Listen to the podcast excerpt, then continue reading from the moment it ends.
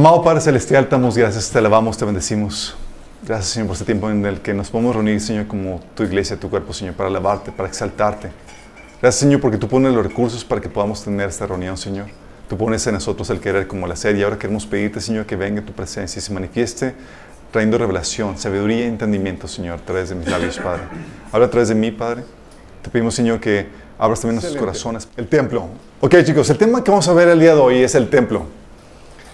Es un tema que me interesa que veamos y que estudiemos porque hay ciertos paradigmas que tenemos que, tenemos que renovar a la luz de las escrituras.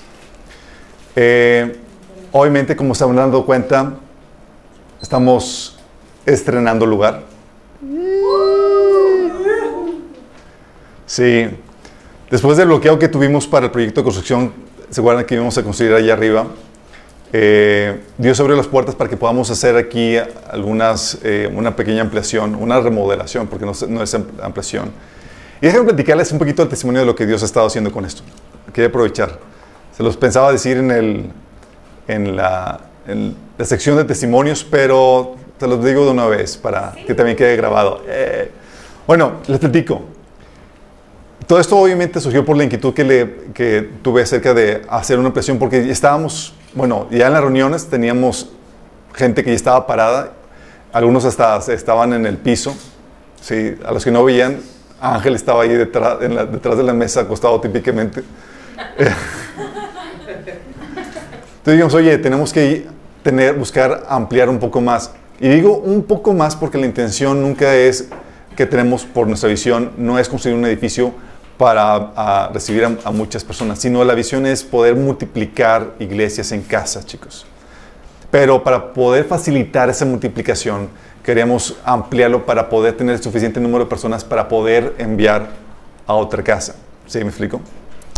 Entonces le propuse a don Joel el proyecto y, el don Joel luego me trajo las cifras, la cantidad y demás y fue como que maravilloso. Pero el problema es que allá arriba eh, se bloqueó el permiso de construcción. Entonces nada más podíamos hacer la remodelación. Y pues resultó que aquí, aquí iba a ser un poco, en teoría, más barato. De hecho, el hermano hizo la cotización, me dijo, ¿sabes qué? No más de 5 mil pesos. Y dijo, juega. Y luego llega la hermana Vania y me dice, oye, yo te apoyo con las ventanas. Y yo, ¡Oh! y yo abriendo puertas y yo estaba, ¡Ah! Genial, Dios queriendo hacer eso. Luego los jóvenes, oye Alberto, nosotros queremos contribuir con la construcción y demás. Y todo estaba, wow. Pero, aquí viene el pero. Chan, chan, chan, chan. Pero tenía una sincera preocupación de que se hablara mal de lo que estábamos haciendo. ¿Por qué? Porque ya nos había tocado que acusaciones de personas, no de esta iglesia, sino de gente de afuera y demás, de que decían que estábamos abusando de la iglesia, los, los miembros que se congregan aquí, que estamos sacando provecho de ustedes para beneficio propio. Entonces, eh, consciente de eso, yo estaba con, eh, con el riesgo de que, oye, se podría utilizar, se podría decir de que, oye, Alberto utilizó los fondos que recolectó la iglesia y, y mano de obra de la iglesia y demás para construir expandir su casa, construir su oficina, y se puede dar a hablar mal del bien que, que estamos haciendo. Aunque sea un lugar que obviamente se utiliza para la unión de la iglesia y con justo derecho se podría recibir eh, aportaciones para eh, compensar los gastos que implique la reunión. Pero el lugar, pues en fin de cuentas, sí va a utilizar, o se va a utilizar para vivienda y oficina en la, en la, en la entre semana. Así que en oración le expuse a Dios mi preocupación. Le dije, Señor, ¿Es tu voluntad? Si es tu voluntad, dije, tengo esta preocupación. Si es tu voluntad, Señor, abre las puertas, si no, ciérralas. Y el Señor cerró las puertas, chicos, y abrió otras. De repente el hermano Joel y los, que querían apoyar para la construcción siempre no se pudo. La hermana Vania eh, con su buena intención siempre ya tampoco pudo. Y se empezaron a cerrar puertas mientras que se abrían otras de provisión. Sí. Y eso te lo digo porque eh, Gracias a Dios que Dios puso en, el corazón de muchos, de algunos de ustedes, el poder contribuir en la causa. Y eso Dios lo recompensa, ¿sí? Pero por causa del testimonio y por la preocupación que les exteriorizo de que, de que se podía dar mal de que hablar por el bien que estamos haciendo aquí, Dios empezó a cerrar esa, puerta y empezó a proveer. Hoy de repente que me hablan unos clientes eh, de, eh, para los que no sepan, estamos en, el negocio de los seguros. Me habla un cliente de, fuera, oye, necesito una póliza de vida, de gastos médicos, así de chonchas, y dije, ay, pues cayó una buena comisión. De repente George también me dice, oye, Alberto, hay un cliente tuyo que va a querer tal póliza, la comisión va a ir para ti, fabuloso. Y fueron cosas que empezaron a moverse, a suceder. Más aparte tenemos una pequeña reserva. Y Dios empezó a proveer de esa manera. De hecho, mi esposo me decía, oye, ¿por qué proveer para eso y no para otras cosas que quisiéramos hacer? y la respuesta es sencilla, chicos. Para lo que Dios quiere hacer, Él invita, chicos. Sí. Para lo que Dios quiere hacer, Él abre puertas. Sí. Entonces, si tú te perfiles a hacer la voluntad de Dios, Él va a proveer lo necesario. Sí. Oye, pero yo quiero otra cosa. Si Dios no quiere, no va a proveer para eso. Así de sencillo. Sí. Entonces cerró las puertas en, ese sentido.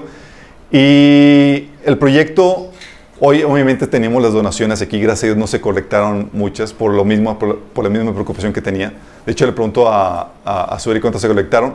En, las donaciones para el proyecto de construcción se colectaron dos mil pesos. Eh, gracias a Dios hubo aportaciones de trabajo y demás que, por ejemplo, don Joel, Daniel, Gaspar, que estuvo apoyando con hoy las mesas que ven plegables aquí parte de lo que hizo Daniel. Luis, que estuvo ahí ayudando con la, pinta, con la pintada. Chucho, que estuvo ayudando con, con el proteger los vidrios, porque saben que son aquí de, de trato duro y no queremos que haya vidrios rotos y demás. Eh, entonces se, pudo contribuir, pero con cosas menores, del cual manera que no se pueda decir que, ah, se abusó de, ¿sí? De hecho, ya está el proyecto ya prácticamente realizado y con gusto los que quieran seguir eh, cooperando para poder optimizar este espacio para nuestra reunión, brutalísimo. Sí, pero es algo que quiero que entiendas, es cuando Dios quiere que sea algo, Dios abre las puertas y provee lo necesario. Sí, y Dios ha, estado haciendo eso. Y muchos obviamente hemos, hemos, estado compartiendo la emoción de, wow, vamos a tener un lugar ya más amplio para reunirnos. Eh, a otros diciendo, ya, ya vamos a tener iglesia y demás. Y es aquí donde quiero que, tomando el tema del edificio, quiero que toquemos el tema del templo, la idea original, chicos. Porque la idea original del templo, chicos, la idea original de lo que Dios quería hacer, era Dios quería y quiere morar en el hombre y con el hombre. En Génesis capítulo 3, versículo 8, dice que cuando cuando el día comenzó a refrescar, el hombre y la mujer oyeron que Dios, el Señor, andaba recorriendo el jardín. Nada más esta era la escena antes de la caída o durante la caída. Porque acaban de, recién de pecar ahí este, Adán y Eva. Pero tienes un escenario donde Dios tenía un trato directo con Adán y Eva, con el ser humano. Tenía un trato directo con ellos y Dios se paseaba eh, ahí con ellos y Dios convivía con el ser humano, imagínate eso. Obviamente no solamente convivía con el ser humano, el Espíritu de Dios moraba dentro del ser humano. ¿Te imaginas? Sin embargo, con la caída, la presencia manifiesta de Dios se retiró del ser humano y murió. De hecho, por eso es lo que significa morir, separarte de tu fuente de vida. ¿Sí? Y Dios, eh, al momento de darle a escoger al hombre eh, la opción de, comer del fruto prohibido, eh, le estaba dando al hombre la oportunidad de que se separe, la decisión de separarse del ser humano. ¿sí? Y digo, le, está dando al hombre la decisión de separarse de Dios, su fuente de vida. Le dijo en Génesis 2.16, puedes comer de todo árbol del jardín, pero del árbol del conocimiento del bien y del mal no deberás comer. El día que de él comas, ciertamente morirás. Y está hablando acerca de esto, de este morir que es separarse de Dios, tu fuente de vida. Y el hombre, ya sabemos, tomó el fruto eh, del árbol prohibido y se separó de Dios. Dios, el Espíritu de Dios, salió del hombre. La presencia de Dios que moraba en la tierra juntamente con el hombre se esfumó. Y no me refiero, que, no refiero a la presencia, la omnipresencia de Dios, me refiero a la, la, presencia manifiesta de Dios, donde se hace presente, donde los atributos de bondad y demás de, Dios se, se hacen presente. ¿Y qué pasó? El hombre murió. Dice en Génesis 3, 19 que el hombre eventualmente iba a volver al polvo, iba a morir físicamente. La muerte espiritual vino inmediatamente porque se separó del Espíritu de Dios y la muerte física vino eventualmente. Y no solamente vino la muerte al, ser humano, vino también la muerte y la decadencia a la creación de Dios. Dice Romanos 8 del 20 al 21 que contra su propia voluntad toda la creación quedó sujeta a la maldición de Dios sin embargo con gran esperanza. La creación espera el día en que será liberada de la muerte y de la descomposición y se unirá a la gloria de los hijos de Dios. Fíjate cómo no solamente el ser humano fue afectado con la muerte, también la creación de Dios fue sujeta a la muerte y a la descomposición. Por eso aún dentro de la creación, dentro de, de, este mundo físico, todo sol va a apagarse, toda planta muere, todo eh, animal también muere. Entró la muerte y la descomposición, lo que se conoce en la física como la segunda ley de termodinámica. Entonces vino la muerte por causa de eso, porque la presencia de Dios se desconectó de su creación. ¿Sí? Aunque Dios es omnipresente, la presencia manifiesta, la, presencia eh, eh, manifiesta de Dios ya no estaba con el ser humano. Y su presencia se ha mantenido distante y limitada desde entonces, chicos. Limitada por misericordia. Por misericordia. ¿Por qué por misericordia? Porque al momento de que el hombre entró en un estado caído, al momento de que la creación dejó de ser perfecta, se hacía merecedora del juicio de Dios que viene a traer destrucción. ¿Sí? Por eso Dios en su acto de bondad decidió también retirarse y manifestar de forma limitada y restringida su presencia para no causar estragos o muerte. De hecho, es por esa razón que todavía no ha llegado por completo eh, el tiempo en que eh, eh, Dios el Padre viene a morar de nueva, de nueva cuenta con el hombre. Sí, eso sucede hasta, hasta el final. Tú puedes ver en Éxodo 19, del 10 al 12, cuando Dios descendió sobre el, el monte de Sinaí para hacer el pacto con el pueblo de Israel, que Dios le decía, le advertía al pueblo de Israel, el que se acerque a la montaña donde está la presencia de Dios va a morir. ¿Sí? De hecho, le dice en Éxodo 19, del 10 al 12, Ve y consagra al pueblo hoy y mañana. Diles que laven sus ropas y que se preparen para el tercer día, porque en ese mismo día yo descenderé sobre el monte Sinaí a la vista de todo el pueblo. Pon un cerco alrededor del monte para que el pueblo no pase. Diles que no suban al monte y ni siquiera pongan un pie en él, pues cualquiera que lo toque será condenado a muerte. Qué fuerte. Está hablando de que, oye, si me quiero acercar, va a haber muerte. De hecho, eh, le decía eh, en Éxodo 24, del 1 al 2, cuando Dios llama eh, al que se acerque eh, a su presencia, solamente llama a Moisés. Y le dice que no se acerque el resto porque van a morir. ¿Sí? De hecho, aún Moisés, aunque se acercó a la misma presencia de Dios, a quien, a quien Moisés veía cara a cara, era Jesús, pero no era el Padre. Pero Moisés en, en Éxodo 33 le dice, Señor, muéstrame tu rostro. Y le dice, eh, ahí te encuentras en Moisés, en Éxodo 33 del 18 al 20, le dice Moisés, te suplico que me muestres tu gloriosa presencia. El Señor le respondió, haré pasar delante de ti mi bondad y delante de ti proclamaré mi nombre Yahvé. Pero tendré pues tendré misericordia de quien yo quiera y mostraré compasión con quien yo quiera. Sin embargo, no podrás ver directamente mi rostro, porque nadie puede verme y seguir con vida. Y mientras se queda la misma presencia de Dios el Padre y verlo implicaba muerte. Sí, cuando antes Adán y Eva tenían acceso a la misma presencia de Dios y lo podían ver, estaban en estado de perfección. De hecho, por eso también Jeremías 30 al 21 dice, de entre ellos surgirá un líder, uno de ellos será su gobernante, lo acercaré hacia mí y él estará a mi lado, pues ¿quién arriesgaría su vida por acercarse a mí?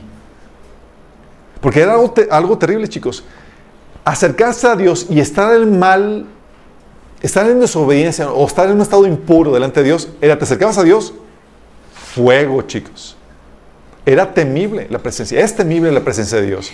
De hecho, ¿se acuerdan en el episodio cuando Nadab y Abiú, los hijos de Aarón, ofrecieron un fuego extraño delante de Dios? Ellos estaban en el templo, fueron consagrados para ministrar en el templo de Dios, donde Dios hace su morada. Y tomaron cada uno su incenciario y, pusieron en ellos fuego e, e incienso ofrecieron ante el Señor un fuego que no tenían por qué ofrecer, pues Él no se los había mandado. Entonces salió de la presencia, salió de la presencia del Señor un fuego que los consumió y murieron ante Él. Moisés le dijo a Aarón, de esto hablaba, el Señor cuando dijo, entre los que se acerquen a mí manifestaré mi santidad. Órale, te acercas a mí, va que se mantuviera la santidad que requería la presencia de Dios para que la presencia no fuera algo peligroso para el ser humano. ¿Sí? Por ejemplo, el templo solamente podían acercarse los consagrados. ¿A qué me refiero con eso? A los, a los sacerdotes y a los levitas.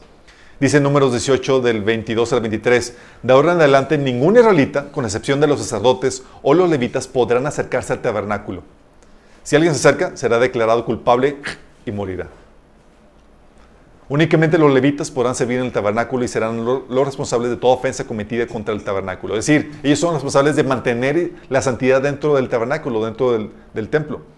¿Sí? Pues, Primera Crónicas 15.2 dice, solo los levitas pueden transportar el arca de Dios, pues el Señor los eligió a ellos para este oficio, para que les sirvan por, eh, siempre. ¿Se acuerdan el episodio cuando este David quiso transportar el arca? El arca simbolizaba la misma presencia de Dios, estaba en el lugar santísimo. Y David se le hizo fácil, ah, pues aquí lo cargamos con una, en una carreta, con bueyes y demás, y cualquiera puede tenerlo con toda la irreverencia y rompiendo todas las reglas que Dios estableció para el manejo del de, el arca que representa la presencia de Dios.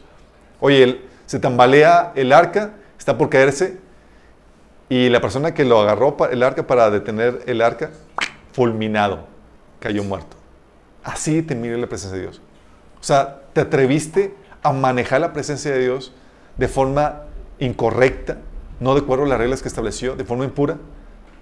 Fuego, ¿sí? Y tenía ciertos rituales de purificación necesarios para acercarse a ese lugar, porque ese templo tenía el atrio, tenía el lugar santo y tenía el lugar santísimo. ¿Sí? Era como que el lugar santísimo, la, la presencia concentrada de Dios ahí. Lugar santo, no tanto, y lugar, el atrio era un poquito más relax ahí, pero estaba, era donde se concentraba la presencia de Dios. Y había un ritual, por ejemplo, de ordenación para los sacerdotes para que pudieran ser asignados para, como sacerdotes para poder entrar al lugar santísimo y ministrar dentro del templo. Levíticos 8 del 33 al 34 habla acerca de eso, habla de cómo, por ejemplo, tenían que estar, hacer ciertos sacrificios y mantenerse dentro del templo durante siete días. También tenían que tener cierta vestimenta adecuada para ministrar. No podían llegar vestidos de cualquier cosa. Tenían que, en su vestimenta, mostrar la santidad de Dios. Eso te habla Éxodo 24, digo, 28, 43. También Oye, en el, en el trabajo diario que hacían los, los, sacerdotes, los levitas, tenían, había un protocolo en cómo acercarse a Dios. Por ejemplo, cada vez que llegaban al, templo, tenían que primero lavarse eh, con agua. Había ahí una, una, fuente de agua y tenían que lavarse y demás. Era el parte del acto de purificación que tenían que realizar para poderse acercar y ministrar en, la presencia de Dios. De hecho, aun cuando empacaban eh, en el desierto las cosas sagradas para moverlas de un lugar a otro, había instrucciones para el empacado. los sacerdotes envolvían las, lugar, las cosas sagradas y demás. Luego los levitas, eh, una vez envueltas las cosas, lo, cargaban. ¿sí? Había incluso rituales de purificación eh, del pueblo. Porque si decías que algo inmoral, algo que, algo que estaba que comías algún animal impuro, etcétera, había ciertos rituales para que tú como pueblo de Israel pudieras acercarte a los atrios de forma correcta, porque incluso, ¿sí? Tenías que estar aún dentro de los atrios presentado de forma correcta. Y al lugar santísimo, chicos, el lugar santísimo solo entraba el sacerdote una vez al año, que era el lugar más santo, es donde estaba ahí la presencia de Dios concentrada. Dice Hebreos 9, del 6 7, que los sacerdotes entran continuamente en la presencia, eh, ah, eh, eh, entran continuamente en la primera parte del tabernáculo para celebrar culto. Pero en la segunda parte entran únicamente el sumo sacerdote y solo una vez al año, provisto siempre de sangre que ofrece para sí mismo y por los pecados de ignorancia cometidos por el pueblo. O sea, el lugar santísimo, solamente una vez al año Dios los dejaba entrar, imagínate, que era aumentar la misma presencia de Dios. Era un lugar, obviamente, cuando el templo, chicos, como era el lugar donde estaba la presencia de Dios, la casa de Dios, tenía que ser espléndido en su construcción.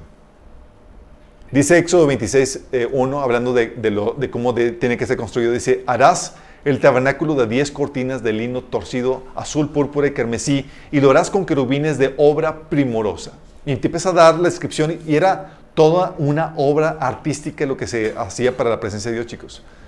De hecho, en ese tenor, Salomón le dice eh, a un eh, que era el rey de Siria, si, si me lo recuerdo, que le envíe madera y luego le explica por qué. Dice, voy a edificar un templo majestuoso, pues nuestro Dios es el más grande de todos los dioses. Pero ¿cómo edificar un templo si, ni, los ni los cielos más altos pueden contenerlo? ¿Y quién soy yo para construir un templo, aunque solo sea para quemar incienso para él?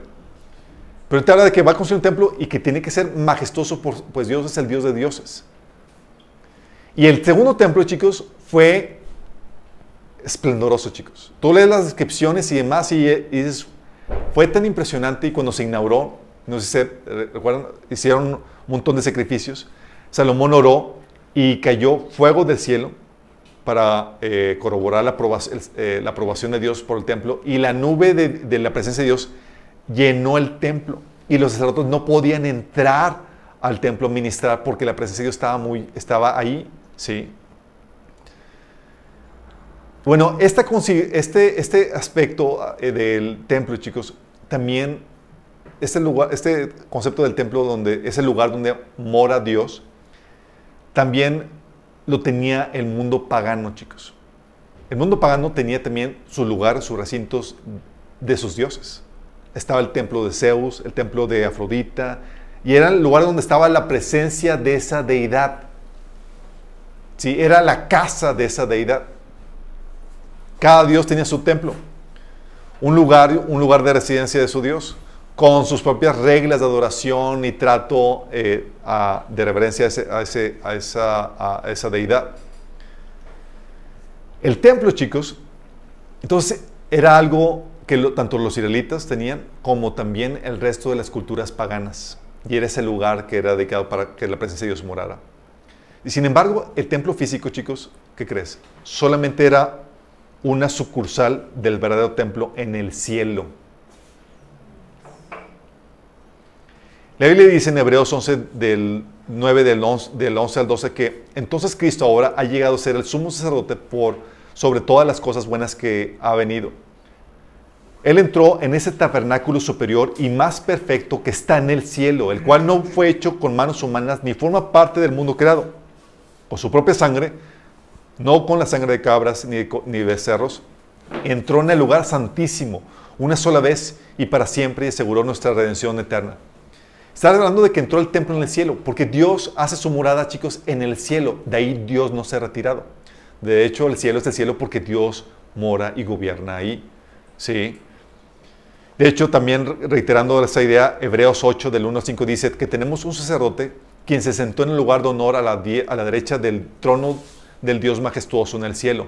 Ahí sirve como ministro en el tabernáculo del cielo, el verdadero lugar de adoración construido por el Señor y no por manos humanas. O sea, Dios tiene un tabernáculo, un templo, chicos, que es su hábitat en el cielo. Dice, ya que es ya que es deber de todo sumo sacerdote presentar ofrendas y sacrificios, nuestro sumo sacerdote también tiene que presentar una ofrenda. Si estuviera aquí en la tierra, ni siquiera sería sacerdote, porque ya hay sacerdotes que presentan las ofrendas que exige la ley. Ellos sí sirven dentro de un sistema de adoración que es solo una copia, una sombra del verdadero, que está en el cielo. Pues cuando Moisés estaba por construir el tabernáculo, Dios le advirtió lo siguiente, asegúrate de hacer todo según el modelo que te mostré aquí en la montaña. Todo lo que estaba haciendo aquí el tabernáculo era solamente una réplica chafa de lo que había en el cielo, chicos. ¿Sí? Hebreos 9 del 23 al 26 dice, por esta razón el tabernáculo y todo lo que en él había, que eran copias de las cosas del cielo, debían ser purificadas mediante la sangre de animales, pero las cosas verdaderas del cielo debían ser purificadas mediante sacrificios superiores a la sangre de animales. O sea, hablando de que aún las cosas en el templo que estaban en el cielo tenían que ser purificadas, pero con un sacrificio mayor. Pues Cristo no entró en el lugar santo hecho por manos humanas que eran solo una copia del verdadero que está en el cielo, él entró en el cielo mismo para presentarse ahora delante de Dios a favor de nosotros y no entró en el cielo para ofrecerse a sí mismo una y otra vez como lo hace el sumo sacerdote aquí en la tierra que entra en el lugar santísimo año tras año con, el sangre, la sangre de un animal. Si eso fuera sido necesario, Cristo tendría que haber sufrido la muerte una y otra vez desde el principio del mundo. Pero ahora en el fin de los tiempos, Cristo se presentó una sola vez y para siempre para quitar el pecado mediante su propia muerte en sacrificio. Ese era el templo, chicos. El templo aquí en la tierra era simplemente una sucursal del verdadero templo en el cielo. Y el templo aquí en la tierra era donde Dios manifestaba su presencia. Por eso tú entrabas al lugar santísimo y era peligrosísimo si no lo hacías correctamente. pero también era el lugar donde experimentabas la presencia y la plenitud de Dios. Por eso decía el salmista que mejor es morar un día en el templo que mil fuera de él. Porque llegabas al templo y no solamente experimentabas la presencia temible de Dios, sino la plenitud de Dios que te llena y te satisface. Por eso a este David le fascinaba estar en el templo, porque ahí llegaba y llegaba y sentía la presencia de Dios, porque estaba ahí. ¿Sí? Era el lugar donde moraba la presencia de Dios. Y era el lugar que moraba la presencia de Dios porque estaba santificado para que la presencia de Dios pudiera estar ahí sin causar daño. Tú puedes saber, oye, ¿y qué pasa si se acaban la presencia de Dios de ahí y lo trataban con irreverencia a cualquier otro lugar? Tú le puedes preguntar cómo les fue a los filisteos cuando se quedaron con el arca, que era de la presencia de Dios.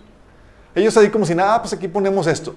Y no respetaron la presencia de Dios como debía ser, no estaban dando el tratamiento de la presencia de Dios como debía ser, y vino sobre ellos plagas de ratas y cáncer eh, a todo el pueblo. Sí. Así, Dios azotándolos con muerte y enfermedad. Al punto de que los fieles estaban todos histéricos y los filisteos decían, pues ¿qué hacemos? Pues mándalo a la otra ciudad. Y los de la otra ciudad, ¿qué has hecho? Nos quieren mandar, nos quieren matar a nosotros. Y total que tuvieron que regresar el arca a Israel al lugar donde, donde podía ser tratada, porque la presencia de Dios es peligrosa, chicos, si no se trata correctamente. Sí. Pero llega Jesús y cambia las cosas. Con Jesús, chicos, se restaura la idea original del cuerpo humano como templo o morada de Dios. Te había dicho que Dios moraba dentro de Adán y Eva. ¿sí? Cuando el hombre pecó, el Espíritu de Dios salió del ser humano. Con Jesús se restaura el concepto del cuerpo humano como el templo de Dios. Juan 2 del 19 al 22, Jesús da un comentario que al inicio los discípulos no entendieron. Dice, Jesús le dice a los fariseos, a los líderes, destruyen ese templo, respondió Jesús, y yo lo levantaré de nuevo en tres días. Tardaron 46 años en construir ese templo y tú vas a levantarlo en tres días. Pero el templo al que se refería era su propio cuerpo. Así pues, cuando se levantó de entre los muertos, sus discípulos se acordaron de lo que había dicho y creyeron en la escritura y en las palabras de Jesús. O sea, Jesús le dice, hey, destruyen ese templo. Y está hablando no del templo, sino de su cuerpo. Era un concepto, chicos, que se había perdido. El ser humano como el templo de Dios. De hecho, es lo que significa Mesías o ungido, chicos. Aquel en quien mora. Agradó habitar en Cristo con toda su plenitud. O sea, Dios habitaba en Cristo en toda su plenitud. Y la Biblia dice que ese era el secreto de Jesús para poder derramar amor a nuestras vidas. Dice Juan 1 del 16 al 17 que de su plenitud todos hemos recibido gracia sobre gracia. Pues la ley fue dada por medio de Moisés, mientras que la gracia y la verdad nos han llegado por medio de Jesucristo. Entonces aquí está hablando de que, oye, de su plenitud todos hemos experimentado gracia sobre gracia. La gracia, cuando tú lees la palabra gracia en la Biblia, está hablando de su amor. ¿Y por qué recibimos amor y amor de parte de Jesús? Porque estaba la plenitud de Dios mismo en él. Él estaba lleno de la presencia de Dios. Él era un templo del Espíritu Santo. ¿Sí? Entonces Él se presentó y restauró la idea original del cuerpo humano como templo, morada del Espíritu Santo. Y lo que hizo Él fue presentarse como ofrenda para purificar los pecados, chicos. Se presenta como ofrenda, dice Hebreos 10 del 12 al 14, pero Cristo, habiendo ofrecido una vez para siempre un solo sacrificio por los pecados, se ha sentado a la diestra de Dios. De ahí en adelante, esperando hasta que sus enemigos sean puestos por estado a sus pies porque con una sola ofrenda hizo perfectos para siempre a los santificados. Con una sola ofrenda, con su sacrificio, nos hizo perfectos delante de Dios. Es decir, tú y yo merecíamos la muerte, merecíamos la ira de Dios. Esa ira de Dios cayó sobre Cristo. De tal manera que cuando nos presentamos delante de Dios, Dios ya no tiene más ira que derramar sobre nosotros, porque fue derramada en Cristo. ¿Sí? Dice Romanos 3 del 23 al 25, pues todos hemos pecado, nadie puede alcanzar la meta gloriosa establecida por Dios. Sin embargo, en su gracia, Dios gratuitamente nos hace justos a sus ojos por medio de Cristo Jesús, quien nos liberó del castigo de nuestros pecados.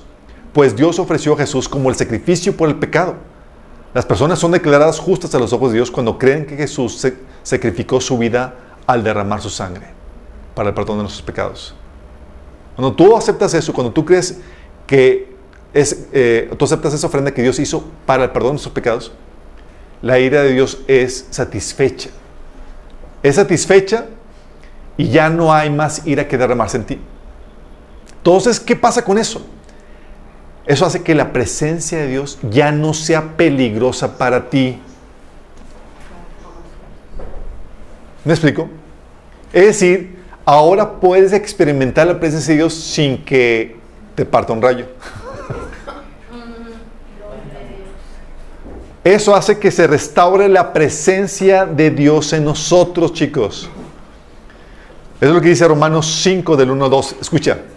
Dice, por lo tanto, ya que hemos hecho, ya que fuimos hechos justos a los ojos de Dios por medio de la fe, tenemos paz con Dios gracias a lo que Jesucristo nuestro Señor hizo por nosotros.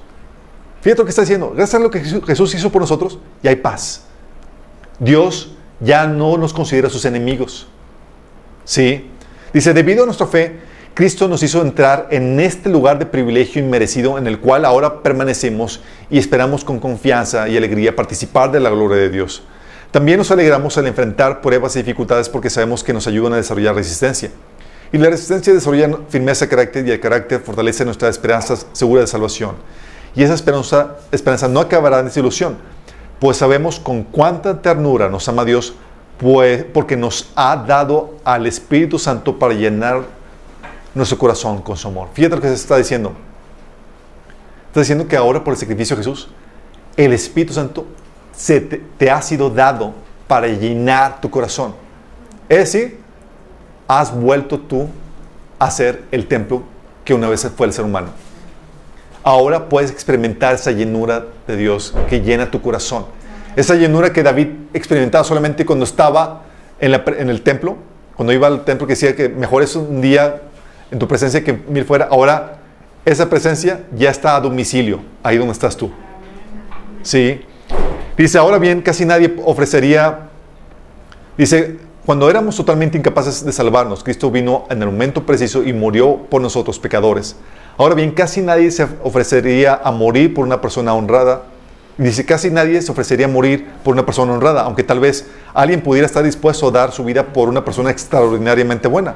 Pero Dios muestra el gran amor para que tiene al dar su vida a Cristo, al, enviar a Cristo a morir por nosotros cuando todavía éramos pecadores. Entonces, ya que hemos sido hechos justos a los ojos de Dios por la sangre de Cristo, con toda seguridad Él nos salvará de la condenación de Dios. Pues como nuestra amistad con Dios quedó restablecida por la muerte de su Hijo, cuando todavía éramos sus enemigos, con toda seguridad seremos salvos por la vida de su Hijo. Así que ahora podemos alegrarnos por nuestra nueva y maravillosa relación con Dios, gracias a que nuestro Señor Jesucristo nos hizo amigos de Dios. Podemos ahora tener una relación de paz con Dios, donde ahora si Dios se llega y se manifiesta, ya no hay ira de Dios que en que derramarse, ya no hay, ya no eres enemigo de Dios por lo que hizo, Jesús hizo por ti. Por eso, chicos, por lo que hizo Jesús por nosotros, ahora el Espíritu Santo se derrama en nuestros corazones y podemos sentir su, presencia, su plenitud, su amor.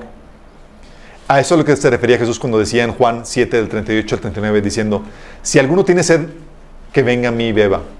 De aquel que cree en mí, como dicen las escrituras, brotarán ríos de agua viva. Con esto se refería al Espíritu que habría de recibir más tarde los que creyeran en Él.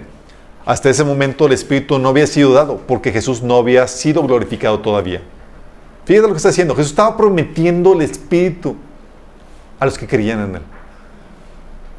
Es decir, está diciendo, ustedes van a convertirse en templos. ¿Estás consciente? De hecho, ¿sabes qué fue lo que hizo inmediatamente después de que Jesús resucitó? Jesús resucita y dice, al tercer día de aquel primer día de la semana, estando reunidos los discípulos a puerta cerrada por temor de los judíos, entró Jesús y poniéndose en medio de ellos, los saludó. Acto seguido, sopló sobre ellos y les dijo, reciban el Espíritu Santo. ¿Estamos conscientes?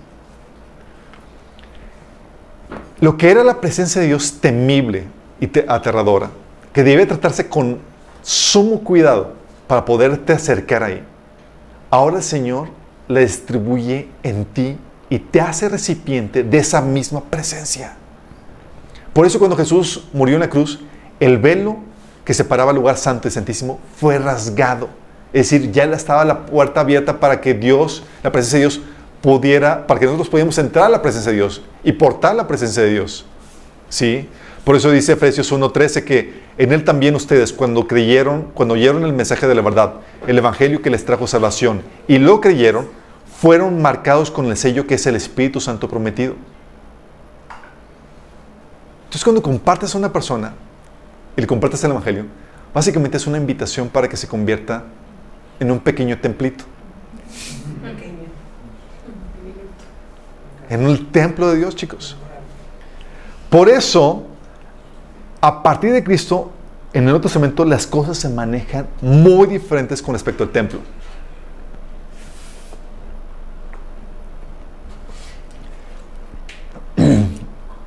Perdón.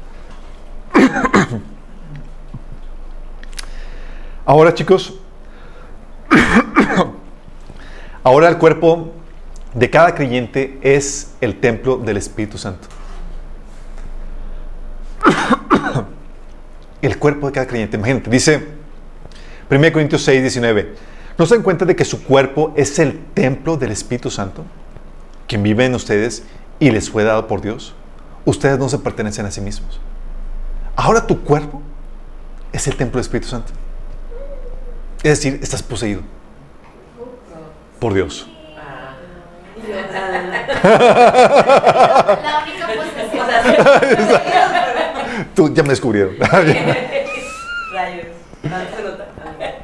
Ahora tu cuerpo, en tu cuerpo moran dos espíritus, chicos. Hasta 50. en algunos más, pero eso se tiene que arreglar. Debería haber nada más dos. Mora tu espíritu humano y el Espíritu Santo. Sí. En algunos todavía moran algunos otros espíritus que no deberían. Sí. Pero ahora el cuerpo de cada creyente se convierte en el templo del Espíritu. Y no solamente el cuerpo, como congregación, chicos, como reunión. La iglesia dice en Efesios 1:23, y la iglesia es el cuerpo de Cristo, Él la completa y la llena, y también es quien da plenitud a todas las cosas en todas partes con su presencia. O sea, la iglesia es el cuerpo a quien el Señor llena con su presencia. Dice en 1 Corintios 3, del 16 al 17, ¿no se dan cuenta de que todos ustedes juntos son el templo de Dios y que el Espíritu de Dios vive en ustedes? O sea, no solamente de forma individual, como congregación venimos a formar el templo de Cristo. Sí. Dice, Dios destruirá a cualquiera que destruya el templo, pues el templo de Dios es santo y ustedes son ese templo. Fíjate, no estás hablando de un edificio, dice, ustedes son ese templo. Somos nosotros los que llevamos ahora la temible presencia de Dios. ¿Estás consciente? La presencia que antes aniquilaba gente y no, te podía acercar, ahora está en ti y está en nosotros. Somos el templo de Dios. Todos los creyentes forman el cuerpo de Cristo en el que mora el Espíritu. Así como el cuerpo, este cuerpo chicos, en este cuerpo mora tu Espíritu, así en el cuerpo de Cristo, que somos todos los creyentes, mora el Espíritu de Cristo, que es el Espíritu Santo. Dice 1 Corintios 12, del 12 al 13, el cuerpo humano tiene muchas partes, pero las, muchas partes forman un cuerpo entero. Lo mismo sucede con el cuerpo de Cristo. Entre nosotros hay algunos que son judíos y otros que son gentiles, algunos son esclavos y otros son libres. Pero todos fuimos bautizados en un solo cuerpo por un mismo espíritu y todos compartimos el mismo espíritu. Cuando habla de que fuiste bautizados a un solo cuerpo, está hablando de que fuiste sumergido integrado a un cuerpo y que ahora participas del mismo espíritu, es decir, ahora tienes el espíritu de Cristo en ti. Este cuerpo de Cristo, chicos, que somos nosotros, es el templo de Dios. Primero de Pedro 2 del 4 al 5 dice, ahora ustedes se acercan a Cristo, quien es la piedra viva principal del templo de Dios. Cristo, la piedra viva principal de Dios. La gente lo rechazó, pero Dios lo eligió para darle honra. Y ustedes son las piedras vivas con las cuales Dios edifica su templo espiritual. ¿Estás consciente? O sea, tú eres no bien piedra, eres una piedra viva con la cual Dios construye. También. Algunos son. Con, con las cuales Dios construye su templo, chicos. Sí. Somos esa piedra viva. Dice, ustedes son esas piedras vivas con las cuales Dios edifica su templo espiritual. Además son sacerdotes santos, por lo cual, por la mediación de Jesucristo, ustedes ofrecen sacrificios espirituales que agradan a Dios. ¿Sí te das cuenta? Entonces, la congregación, el grupo de creyentes, a lo largo y ancho de la, de la tierra, son el cuerpo de Cristo, el templo de Dios. Y ese templo, chicos, si te das cuenta, no es un edificio, somos nosotros, las personas. Por eso, cuando Jesús te promete si, que, si vences, te promete que vas a ser columna en el templo. Esto es lo que dice Apocalipsis 13, 12. Dice, el que venciere, yo lo haré columna en el templo de mi Dios. Y nunca más saldrá de ahí. Yo cuando leía esto decía, qué aburrido. O sea, ¿cómo me convertirme así como que en columna así? Y yo me imaginaba y no estaba, estaba pues, pues no me agrada, Señor. O sea, no me incentiva. No me incentiva, Señor. Y con Nuestra, transformación. Nuestra formación, así como... que-. Pero no, está hablando, así como las células del cuerpo están vivas y están, eh, tienen una función y demás, así cada parte del cuerpo, así somos nosotros, chicos. Cuando habla que te vas a volver columna, está hablando, va a ser un personaje importante dentro del cuerpo de redimidos, que es el templo de Dios. Un personaje que va a ser columna, que va a tomar decisiones importantes dentro del reino. Ah, eso sí agrada, ¿no? Bueno, eso se refiere a Jesús. Sí, que el que venciere, yo le haré columna en el templo de mi Dios y nunca más saldrá de ahí. Y escribiré eh, sobre él el nombre de mi Dios y el nombre de la ciudad de mi Dios, la nueva Jerusalén, la cual desciende del cielo de mi Dios y mi, mi nombre nuevo. Ese templo va, eh, que somos nosotros los redimidos, vamos a habitar la nueva Jerusalén. Y cuando te habla de que nunca vas a salir de ahí, nunca te van a correr de ahí. Sí.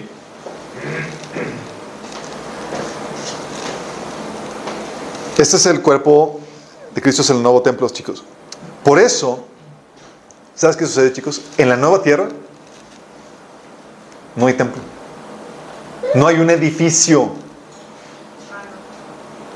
Dice Apocalipsis 21, 22. No vi ningún templo en la ciudad. ¿Cómo que no hay templo en la ciudad? Pues ¿a dónde van a ir a lavar y demás? Dice, porque el Señor Dios Todopoderoso y el Cordero son su templo.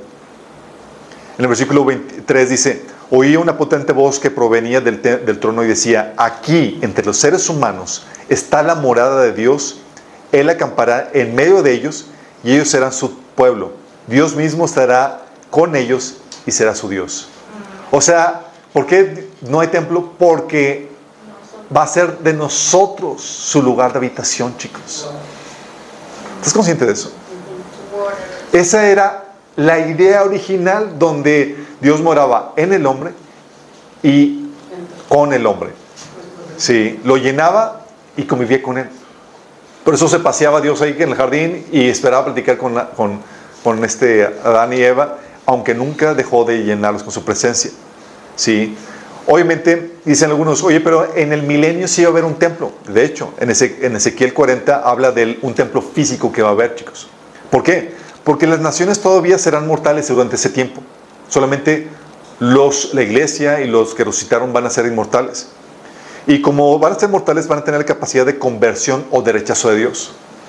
La Biblia habla de que el que, que el que viva 100 años va a ser considerado maldito por sus pecados. O sea, va a haber gente ah, que aún va a tener la libertad de pecar. Y Dios en su bondad va todavía a distanciarse todavía. Por eso el templo va a estar en un lugar y en los creyentes que están ahí. Pero de forma permanente y abierta, sin un lugar donde pueda Dios habitar a sus anchas, es hasta la nueva tierra. ¿Me explico? Vamos entendiendo la cuestión del templo, chicos. Por eso, cuando hablamos en la Biblia de construir iglesias, las iglesias se construyen formando congregaciones de creyentes que se reúnen periódicamente sin importar su lugar. Chécate, construir iglesias, chicos, no es construir edificios, sino formar congregaciones de creyentes que se reúnen periódicamente para darle culto a Dios. ¿Estás consciente de eso? Tú lees, por ejemplo, que dice Pablo en Romanos capítulo 16, saludan igualmente a la iglesia que se reúne en la casa de Priscila y Aquila.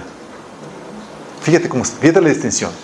Dice, saluden a la iglesia que se reúne en la casa. Distingue el lugar de reunión de la iglesia. ¿Vas entendiendo? De hecho, lo repite, dice en, en, en el versículo 23, lo saluda, lo saluda Gallo.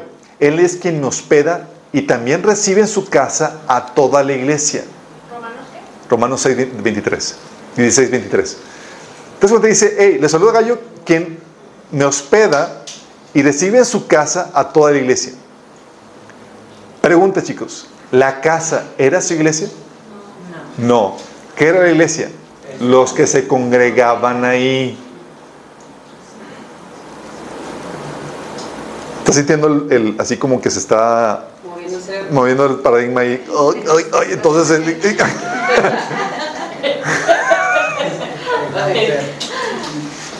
Saliendo muy... Porque la iglesia no es el edificio. Por eso en nuestro versículo se distingue la iglesia del lugar. ¿Vamos captando, chicos? Es bien importante que distingas eso.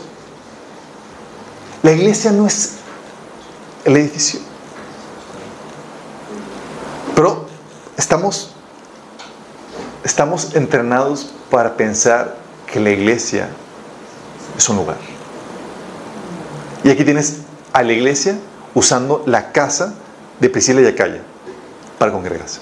Si estuvieras usando Brave, este este video. Ay, pato. ¿Ves a la iglesia usando la casa de Gallo para congregarse? ¿Por qué, chicos? La- las iglesias se ubican donde sea que se reúnen los creyentes.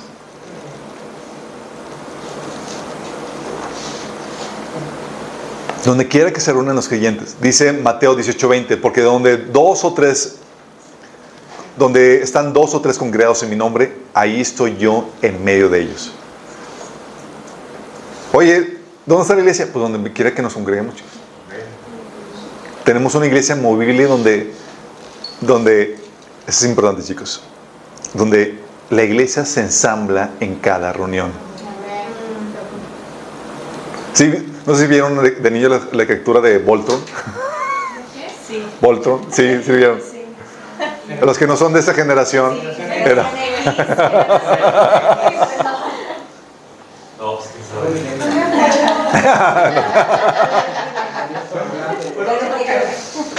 Épocas de gloria. Los que vieron la caricatura de Voltron les da una idea mental de cómo es eso, chicos. Porque eran diferentes eh, eh, carros o maquinaria que, que se ensamblaban y eran dirigidos por cada, cada era, unos eran el pie, otros eran la pierna, otros eran el brazo, otros la cabeza y demás. Y cuando se juntaban se ensamblaban y formaban un cuerpo. no, no Power Rangers. Voltron, ahí lo googlean. bueno, lo mismo pasa aquí, chicos.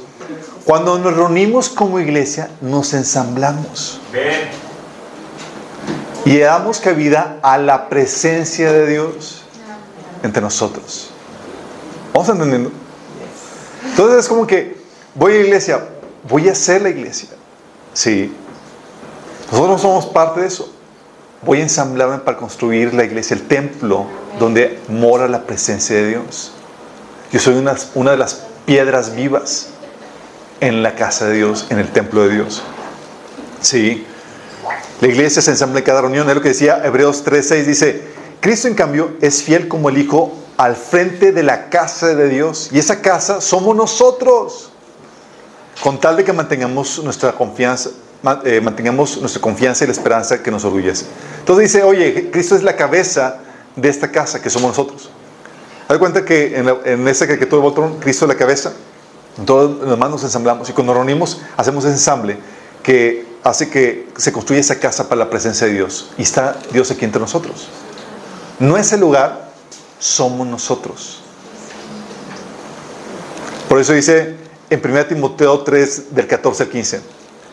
Pablo, en la carta a Timoteo, en la primera carta a Timoteo, Pablo le da instrucciones a Timoteo de cómo debe manejarse los asuntos en la casa de Dios, cómo la vestimenta durante la unión, cómo debe ser el trato, la gestión de la, casa de Dios. Y dice Pablo, aunque espero ir pronto a verte, espero, es- eh, escribo estas instrucciones para que si me retraso, sepas cómo hay que portarse en la casa de Dios, que es la iglesia del Dios viviente, columna y fundamento de la verdad. ¿Cómo debe comportarse en la casa de Dios, chicos?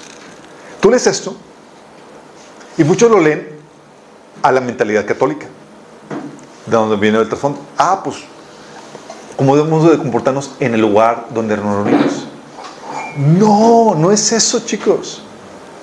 No es cómo debemos de comportarnos en un edificio, en un local. Es cómo debemos de comportarnos cuando nos reunimos para hacer iglesia. Para hacer la iglesia. ¿Sí? Vamos entendiendo eso. Cuando nos reunimos, som- formamos la iglesia. Nos ensamblamos. Y cuando nos reunimos como iglesia, hay ciertos protocolos a realizar. Por eso cuando nos reunimos como iglesia da instrucciones Pablo eh, a Timoteo de que, hey, que las mujeres no vengan con eh, vestidos ost- ostentosos, que, vean, que vengan eh, vestidas con, con modest- con modestia y demás.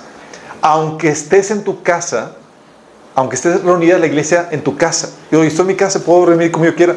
Sí, pero cuando se ensambla la iglesia, ahí la normativa cambia. Sí, porque es- ya se convierte en el templo de Dios. ¿Vamos entendiendo? Entonces, cuando nos, cuando nos reunimos como iglesia, ahí ya se convierte en la casa de Dios, aunque sea tu casa. Es, ya somos la casa de Dios. Y cuando estamos reunidos como la casa de Dios, cuando nos ensamblamos, ahí tenemos que comportarnos diferentes. Sí. Oye, yo en mi casa puedo andar en bermudas, descalzo, desgreñado y demás, hasta en calzoncillos. Pero, oye, cuando nos reunimos la- en, la, casa, en la, iglesia, no andas así. Porque ya, se- ya nos convertimos en el templo de Dios. Y la normativa cambia. ¿Sí ¿Me estoy explicando? Por eso, chicos, no se trata de reverenciar un lugar, sino de respetar la congregación, nuestra reunión que ya se constituye en la casa de Dios, en la presencia de Dios. ¿Sí? Y eso es importante, chicos, porque en ningún lugar del Nuevo Testamento la iglesia se refiere a un local o a alguna construcción. En ningún lugar vas a encontrar eso.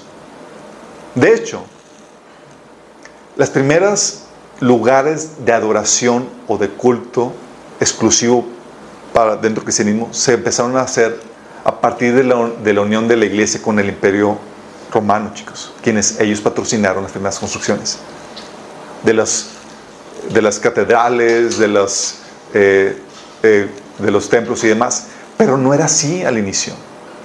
Tú lees todo el Nuevo Testamento y dices, oye, checas la palabra iglesia y no vas a encontrarte que es una construcción. Toda la referencia de la palabra iglesia es a la congregación de creyentes redimidos. ¿Vamos entendiendo? Pero sin embargo, cuando tú lees la palabra iglesia en el Nuevo Testamento, tú visualizas un local. ¿O por qué no? O es que cuando vamos a la iglesia tenemos que portarnos de... cuando nos ensamblamos, donde sea que, que estemos. Sí, porque cuando nos reunimos, ahí formamos el templo de Dios, donde quiera que estemos. Por no entender esto, chicos,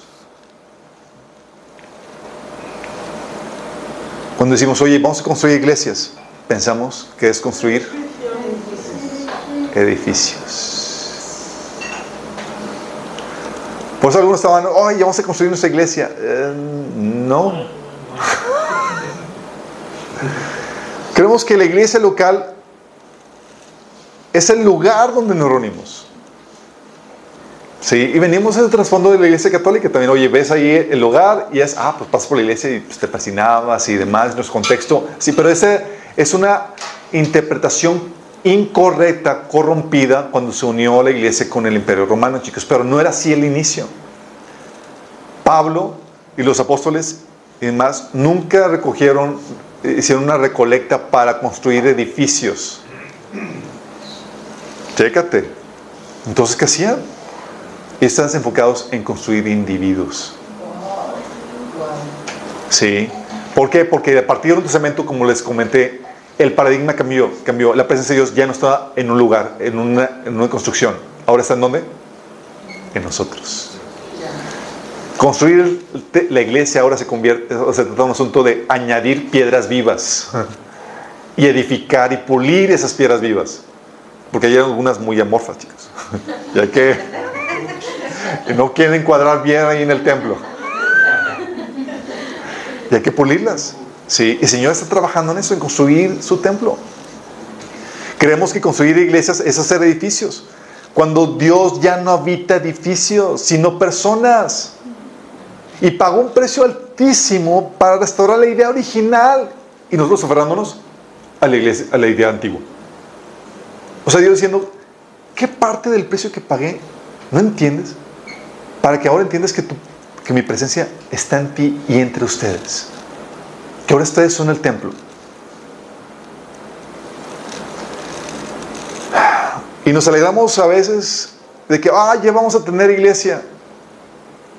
Bajo esa perspectiva, ¿tenías razón de alegrarte, chicos? No, porque siempre la has tenido. Cada vez que te reúnes, se ensambla la iglesia. Ya tienes iglesia. Somos nosotros cuando nos reunimos. Donde quiera que nos reunamos. Por eso, este conocimiento era, estaba tan arraigado que los que se reunían en casas, se reunían en lugares a veces escondidas en el, en el campo, en el, en el bosque, hasta en catacumbas, chicos. Y sabes que las catacumbas no eran lugares de reunión, eran lugares donde enterraban muertos en el subterráneo, chicos. Pero ellos sabían que ir a la iglesia no era ir a un lugar. Ir a la iglesia era congregarse con el grupo de creyentes para ensamblarse y hacer que la presencia de Dios venga a ese lugar. Sí. Recuerdo un comentario cuando un hermano, un pastor estaba eh, en la predicación y había comentado que ya, ya tenemos, eh, estaban abriendo un local en, en, en, en Guadalupe y dice, ya tenemos iglesia en Guadalupe. Ahora solamente falta que buscar gente que, que, que se reúna ahí. Nada más.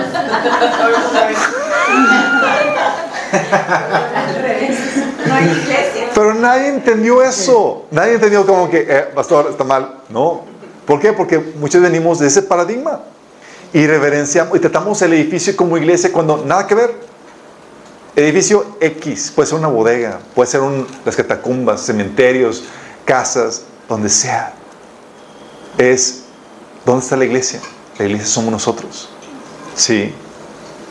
Y por causa de eso también, o sea, no solamente por tener el paradigma equivocado queremos construir edificios pensando que construimos iglesias. De hecho, un, un hermano me, aún entre nosotros, me comentaron que hoy estaban yendo a evangelizar a, una, a, a un lugar y estaban, que había sido afectado por lluvias o algo así, y dijeron, no, es que primero tienen que, y le estaba dando el consejo a la comunidad, le estaba diciendo a este hermano, es que primero tienen que construir la iglesia, para que el Dios esté ahí y pueda bendecir a toda la comunidad. Hablando del edificio. Cuando lo importante, chicos, es la congregación, los miembros. Y a veces referenciamos por lo mismo, chicos, lugares y construcciones porque pensamos que son la casa de Dios. Cuando yo estoy diciendo, ya no estoy ahí, estoy en ustedes y donde ustedes se reúnan. Creemos, por creer que el lugar es la casa de Dios, creemos que el lugar debe ser tratado con mayor solemnidad porque ahí mora Dios. Pensando a la antigüita o a la pagana, chicos. Pensamos que el lugar es el, eh, que lo santo es el lugar o la construcción. Cuando es la reunión de los santos lo que santifica un lugar. Creemos que el altar es, el lugar donde se es el, el altar eh, es ese lugar santísimo de donde se predica. Típicos llamados al altar, ¿sí? Y lo tratan de todo de evocar al, al concepto del Antiguo Testamento. Cuando no hay un lugar de la construcción más santo que otro, chicos. Somos el templo, ya santificados por Cristo. Y se referencia a un lugar, en lugar de santificar a Dios con nuestras vidas y en nuestras reuniones, estamos conscientes que Dios está entre nosotros cuando nos reunimos, donde sea que nos reunamos. Pero pensamos que el lugar es, la iglesia es un lugar y desligas la presencia de Dios de nuestra reunión donde quiera que estemos. Cuando nos reunimos como iglesia, donde quiera que estemos reunidos como iglesia, hay que santificar a Dios. Aunque sea una casa, aunque sea un restaurante, aunque sea donde sea, la playa o lo que sea. Ahí se convierte santo y Dios está ahí y tenemos que santificarnos. Nuestros comportamientos tienen que cambiar porque es ahí donde nos estamos ensamblando como iglesia, como el cuerpo de Cristo, como el templo de Dios. Y por tener estas cuestiones, chicos, también nos complicamos en la multiplicación. Pensamos que necesitamos construir edificios para multiplicarnos. Cuando no es así. Es un paradigma que está equivocado. Queremos multiplicarnos, queremos construir iglesias en otros lugares. La forma de hacerlo es construyendo congregaciones, chicos. Reuniones de creyentes que se reúnan periódicamente bajo un lugar liderazgo calificado para rendirle culto a Cristo. ¿Sí? De hecho, la intención de bajarnos aquí, chicos, a este, eh, no seguir allá arriba, es poder propiciar que venga más gente para propiciar la multiplicación. Queremos multiplicar iglesias. Y para eso no requerimos construcción porque podemos reunirnos donde sea. Basta con que alguien ponga el espacio. ¿Sí? Y es aquí donde tienes que ver lo que no se ve, chicos. Así como estaba la gloria de Dios en un pesebre, maloliente, lleno de animales. Tú sabes que hay un pesebre, ¿verdad? Y estaba la gloria de Dios, Dios mismo encarnado ahí. Tienes que ver lo glorio, que lo glorioso no es el lugar, porque por tener el paradigma equivocado, por ejemplo, se construyen catedrales y demás magníficas. Y qué padre que lo hacen para Dios, ¿sí? Pero pensamos que eso es lo importante. Aún los mormones construyen sus lugares con así con todo lo mejor de lo mejor, cuando para Dios eso no es lo importante. ¿Sí? Lo glorioso no es el lugar, lo glorioso son las personas que ocupan ese lugar, chicos. Y quiero que entiendas esto. La reunión de creyentes es un milagro. Porque así como estás con tus defectos, con tus luchas, con tus problemáticas, por la obra que Jesús hizo en la cruz, Dios está contigo a pesar de eso. Está entre nosotros a pesar de eso. Yo estoy alabando al Señor y el Señor me trae a cuenta mis pecados y demás, o los pecados de algunos de ustedes. Y glorifico a Dios y digo, wow, tu misericordia, Señor, es tremenda para abrazarnos a pesar de estar así. Cuando era para que tu ira se derramara y nos fulminara. Pero por la obra de Cristo, porque somos redimidos por la fe, en vez de que caiga el juicio de Dios, cae la presencia de Dios. Y donde abundó el pecado, sobreabundó la gracia, el amor de Dios que está entre nosotros. Y tenemos que, tienes que estar consciente de eso. No es el lugar, somos nosotros. Sí, el lugar te puede, déjame decirte, hay lugares que te apantallan, que te quedan y dices, wow, qué bonito, qué bonita iglesia. Y la gente, toda mal. Sí. La idea es que nosotros, que hacemos, que atraemos la presencia de Dios y nos convertimos en la casa de Dios, hagamos de la presencia de Dios, hagamos a Dios su presencia agradable, de que se sienta a gusto con nosotros, de que nosotros seamos ese templo bonito. De que cuando nos acercamos a alabar al Señor, lo hagamos con el corazón deseoso de amarlo, de expresarle a nuestro corazón que lo ama que lo porque eso es lo que trae la presencia de Dios. Somos ese, esa casa que hace que Dios se sienta a gusto con, con nosotros. Donde no hay envidias, ni egoísmos, ni pleitos entre nosotros, porque estamos conscientes de la presencia de Dios que está entre nosotros y no queremos contestar su espíritu que está entre nosotros. Es eso lo que se trata de construir una iglesia bonita, chicos. No un edificio.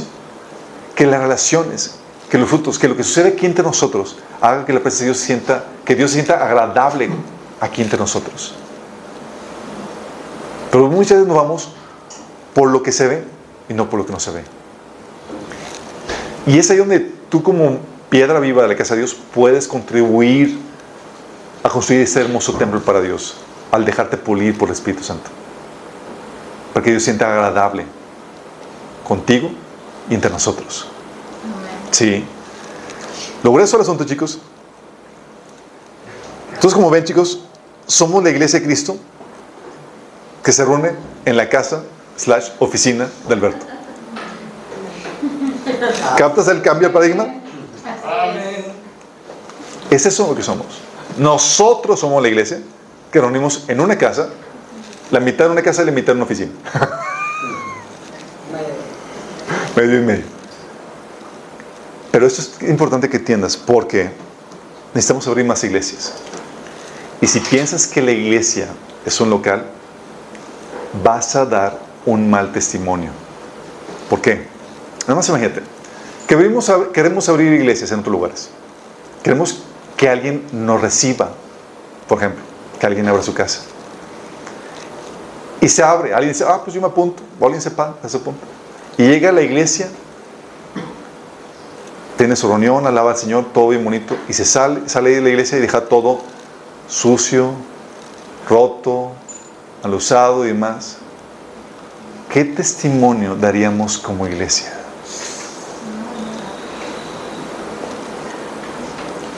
Dice, ¿qué pasó aquí? ¿Por qué está sucio? porque está todo mal arreglado y demás? Ah, es que aquí se reunió la iglesia de Cristo. El cuerpo de El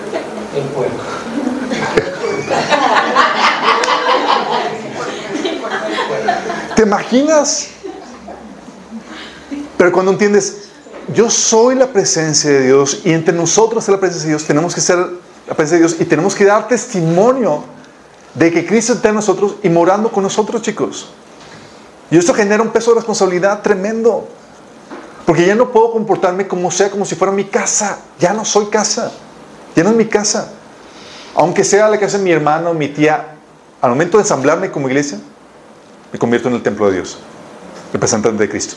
Y donde quiero que vaya, tengo que dar testimonio. Aún si me reúno en el parque.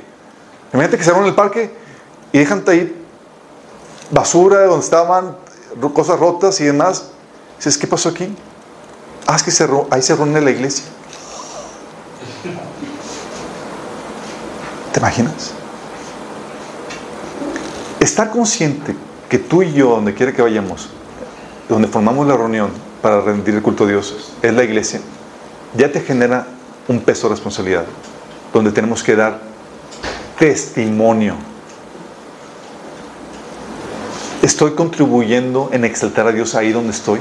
¿O estoy trayéndole vergüenza? Qué triste sería, oye, que estamos buscando multiplicarnos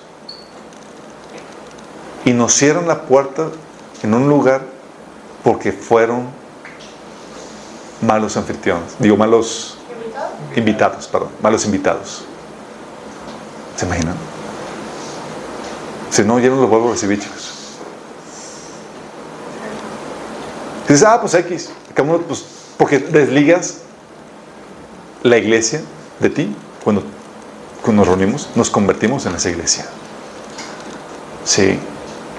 Ahora nosotros somos los que llamamos esa, esa representación. Esto es muy fuerte, muy delicado, chicos. Porque cuando nos ensamblamos como iglesia, como cuerpo de Cristo, como la casa de Dios, acarreamos más responsabilidades y tenemos que dar un testimonio más fuerte. Y claro, y más cuando nos reunimos en lugares que no son nuestros. Aquí, porque es mi casa y demás, con toda confianza hemos podido hacer y hacer y deshacer aquí sin- con todo eso. Oye, que a, a veces cosas rayadas o rotas y demás, X, sí. Pero cuando vas a otro lugar, imagínate que, te- que se abre la casa de, de una, de una persona donde no toda su familia son cristianos.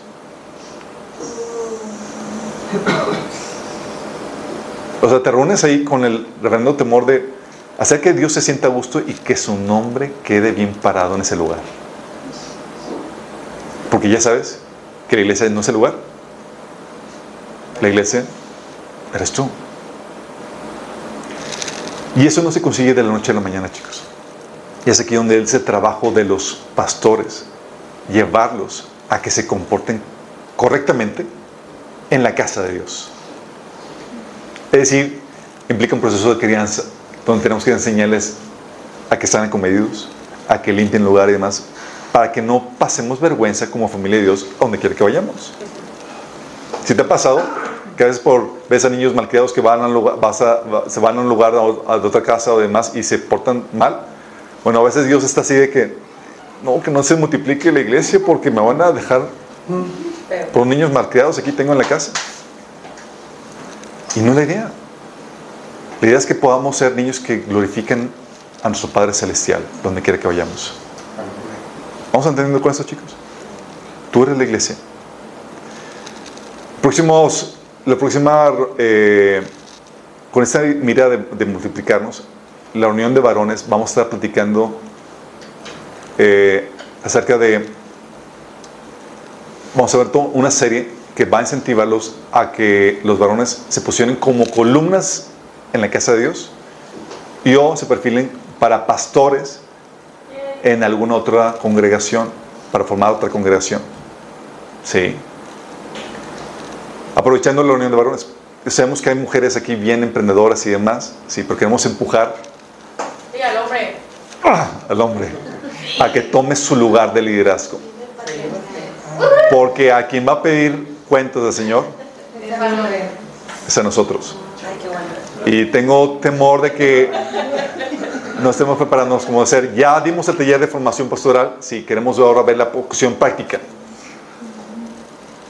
Tips muy prácticos y concisos de, ok, ¿cómo me perfilo para poder ser esa cabeza de la familia de la casa de Dios? Sí, donde quiera que nos reunamos.